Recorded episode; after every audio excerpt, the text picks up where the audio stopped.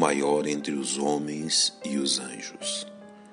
O diligente leitor das Sagradas Escrituras fará bem em atentar-se ao ensino cristocêntrico explanado pelo apóstolo Paulo no segundo capítulo de sua Epístola aos Filipenses.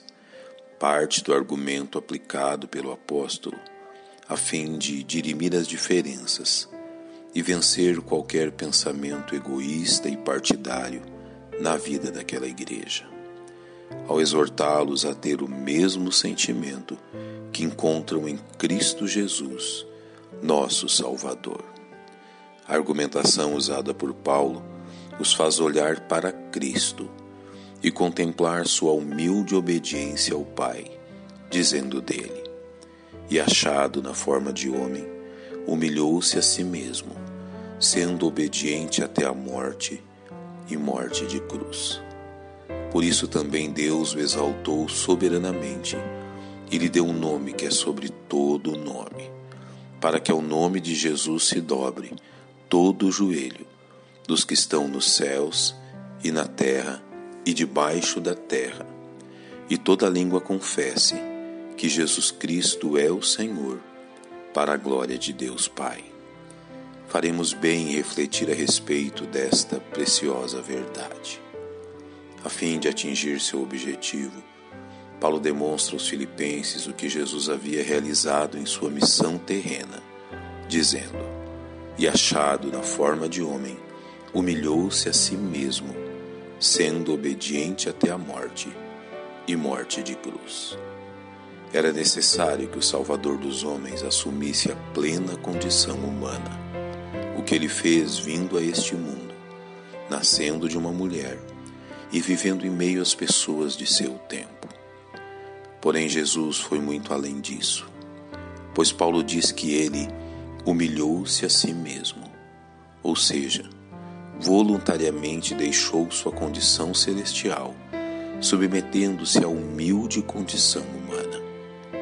É por isso que Paulo escreveu aos Coríntios dizendo que Deus escolheu as coisas vis deste mundo e as desprezíveis e as que não são, para aniquilar as que são.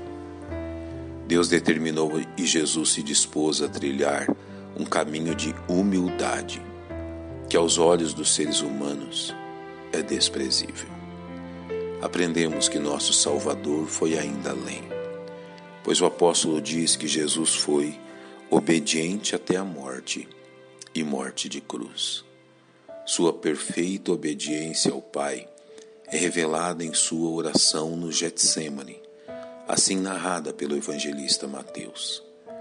Indo um pouco mais para adiante, prostrou-se sobre o seu rosto, orando e dizendo: Meu Pai, se é possível, passe de mim este cálice. Todavia não seja como eu quero, mas como tu queres.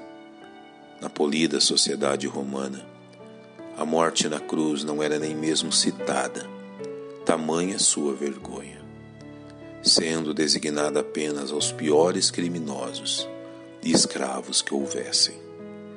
Jesus não somente se dispôs voluntariamente a rebaixar-se à mais humilde condição humana, como também obedeceu ao Pai quanto à missão destinada a ele neste mundo, sendo oferecido na cruz em sacrifício pela humanidade.